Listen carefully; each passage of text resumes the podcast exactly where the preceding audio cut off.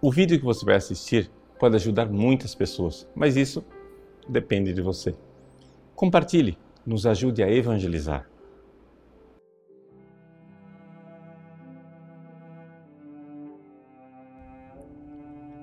Em nome do Pai, do Filho e do Espírito Santo.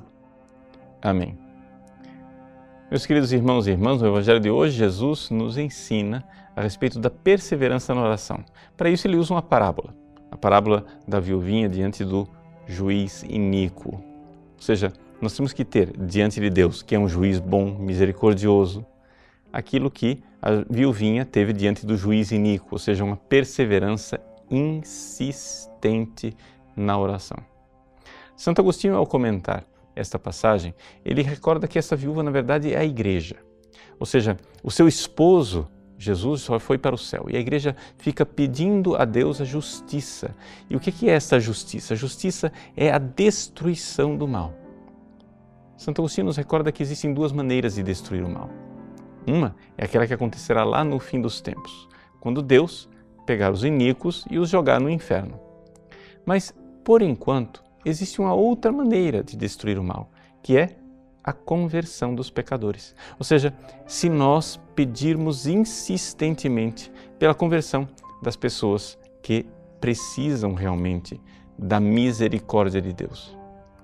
Nós estamos nos aproximando do início do ano da misericórdia que foi convocado pelo Papa Francisco. É, fala-se muito em misericórdia, mas não se fala de arrependimento dos pecados e conversão de vida. Mas na verdade é aqui que se aplica esta misericórdia.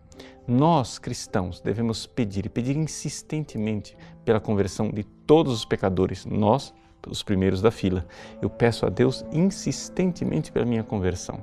Eu peço a Deus insistentemente para que me dê mais fé e cada vez mais fé para que de fé em fé eu vá crescendo até que finalmente eu seja uma pessoa convertida. Mas isso eu devo pedir também para os outros. Isso eu devo pedir para as outras pessoas. Foi o que Jesus nos ensinou quando nos ensinou o Pai Nosso. Ele disse: Venha a nós o vosso reino. Jesus, ao nos ensinar a rezar no Pai Nosso, dizendo Venha a nós o vosso reino, ele nos ensinou a rezar pedindo verdadeiramente a nossa conversão, o reinado de Deus em nossos corações e em nossas almas. E é isso que nós viveremos verdadeiramente se vivermos bem este ano da misericórdia. Ou seja, o ano da misericórdia é o ano em que nós, como filhos pródigos, voltamos para a casa do Pai. O ano da misericórdia é o ano em que nós, arrependidos dos nossos pecados, faremos justiça, como através da misericórdia divina. Então, duas formas da viuvinha pedir verdadeiramente esta vingança, pedir esta justiça de Deus. Que Deus aniquile o mal e a maldade em nossos corações, agora, enquanto é tempo, neste tempo de misericórdia que nós vivemos aqui na terra. E depois, quando passar o tempo deste mundo, Deus então fará justiça se todos os homens, hipoteticamente, se convertessem e fossem para o céu, mesmo assim seria necessário, diz Santo Agostinho, que Deus fizesse vingança e justiça contra o diabo e seus demônios, porque estes sim serão condenados eternamente ao fogo do inferno. Infelizmente, nós sabemos que essa hipótese de que nenhum homem seja condenado para o fogo do inferno é uma hipótese, sim, é, de um coração largo, de quem não gostaria que ninguém fosse condenado, mas ela não corresponde ao mundo real no qual nós vivemos. Infelizmente, nós vemos quantas e quantas pessoas morrem em pecado grave e morrem sem o arrependimento devido dos seus pecados. Isso deveria nos encher de zelo apostólico. A nossa oração deve ser apostólica. A Santa Madre Teresa d'Ávila, quando fundou e reformou o Carmelo, ela fez o Carmelo exatamente para que as suas monjas carmelitas insistissem, pedissem a Deus a conversão dos pecadores.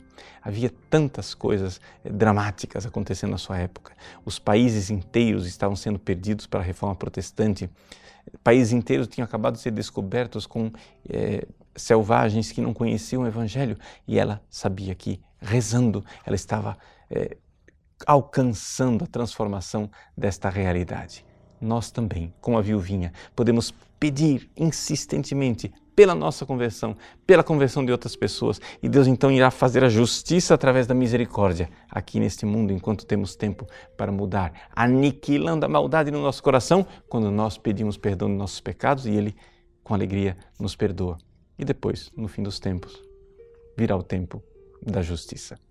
Deus abençoe você. Em nome do Pai, do Filho e do Espírito Santo. Amém. Gostou do nosso conteúdo? Pois bem, o nosso site faz questão de ser um eco da doutrina católica, do magistério de sempre. Muitas pessoas escrevem para nós diariamente dizendo que mudaram de vida, dando seus testemunhos. Quem sabe uma dessas pessoas que está esperando para mudar de vida é um amigo seu.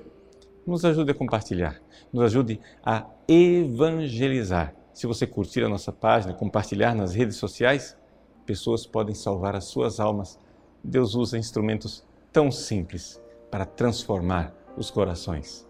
Que Deus abençoe você.